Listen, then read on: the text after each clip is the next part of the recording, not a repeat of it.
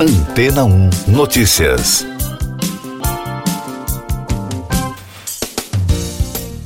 Bom dia. O TikTok anunciou que todos os usuários com menos de 18 anos terão um limite de tempo diário de tela de uma hora. A medida tenta impedir que os adolescentes rolem a tela sem parar, permitindo que eles optem por limites de tempo mais rígidos. Os usuários poderão desativar essa nova configuração padrão que será lançada nas próximas semanas.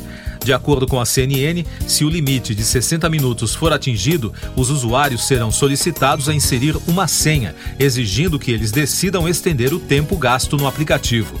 A mudança ocorre depois que o TikTok e outras plataformas passaram por anos de análise sobre o impacto das tecnologias nos usuários jovens, incluindo seu potencial de prejudicar este público.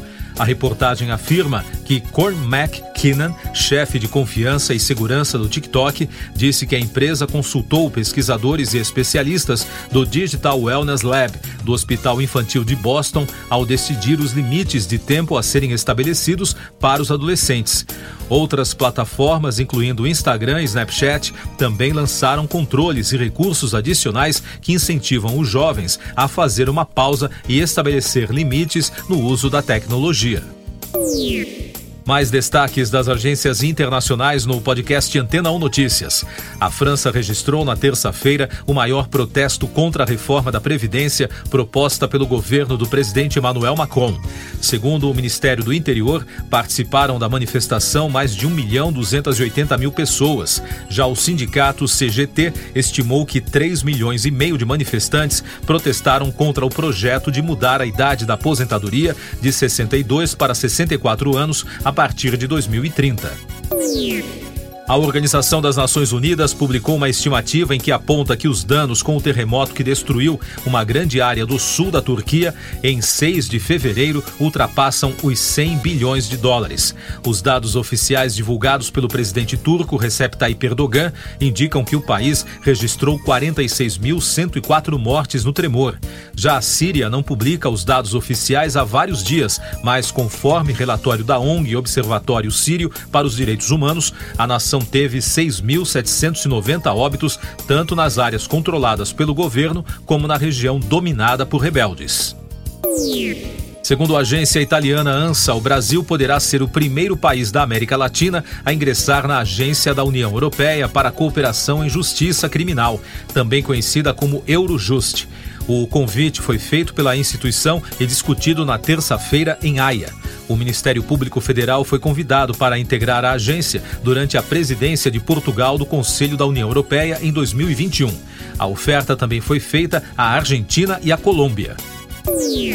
O governo italiano agradeceu a carta respondida pela presidente da Comissão Europeia, Ursula von der Leyen, sobre a crise migratória após a tragédia na costa de Cutro. Segundo a nota oficial divulgada na terça, das palavras da presidente da comissão, emerge de fato a plena consciência de como é necessária uma resposta europeia concreta e imediata sobre o tema da migração.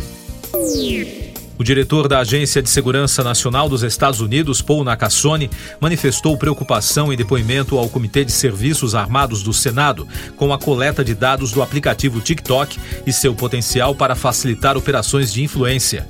A declaração de Nakasone foi uma resposta ao senador republicano Tommy Tuberville. Eu sou João Carlos Santana e você está ouvindo o podcast Antena 1 Notícias, agora com os destaques das rádios pelo mundo, começando com informações da Ultimate Classic Rock dos Estados Unidos. O ex-vocalista do Genesis, Peter Gabriel, anunciou as datas da turnê norte-americana para a divulgação do seu próximo álbum. O cantor tocará na cidade de Quebec em 8 de setembro, além de apresentações em mais três cidades canadenses: Ottawa, Toronto e Montreal. Logo depois, o músico seguirá para os Estados Unidos, onde fará seu primeiro show da turnê em Boston em 14 de setembro. Todas as datas dos shows podem ser conferidas no site oficial do músico. A guitarrista Nita Strauss se juntará a Alice Cooper para shows neste ano, depois de deixar a banda do cantor para acompanhar Demi Lovato. Em um comunicado, Cooper anunciou: ela está de volta. O músico veterano recrutou o ex-guitarrista Kenny Roberts, que tocou com ele nos anos 80, para ocupar o lugar de Strauss em sua turnê no ano passado. A guitarrista se juntou à banda da turnê de Cooper pela primeira vez em 2014. Com informações da BBC de Londres sobre os festivais na Europa.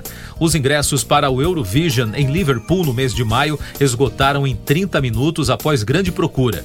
Os tickets para a grande final acabaram em 36 minutos na terça-feira. Cerca de uma hora depois, os organizadores disseram que os outros shows também estavam lotados. A programação inclui seis eventos gerais, duas semifinais transmitidas ao vivo pela TV e a final no dia 13 de maio. Segundo a BBC, fãs em toda a Europa enfrentaram longas filas no site da Ticketmaster na esperança de garantir um lugar nos shows. Mumford Sons foram confirmados no Victorious Festival.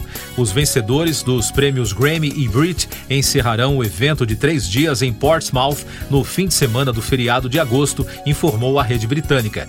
Jamiroquai e Kasabian fecharão a programação na sexta e no sábado. Outros artistas já confirmados são Ben Howard, Al Jay, Pete Tong, Ellie Golden e Kaiser Chiefs. Siga nossos podcasts em antena1.com.br. Este foi o resumo das notícias que foram ao ar hoje na Antena 1.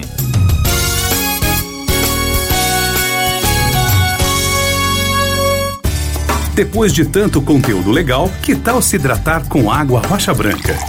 O consumo regular de água durante o dia traz benefícios para a saúde, como, por exemplo, manter a pele bonita e hidratada. Rocha Branca, da fonte direto para sua casa. Depois de tanto conteúdo legal, que tal se hidratar com água rocha branca?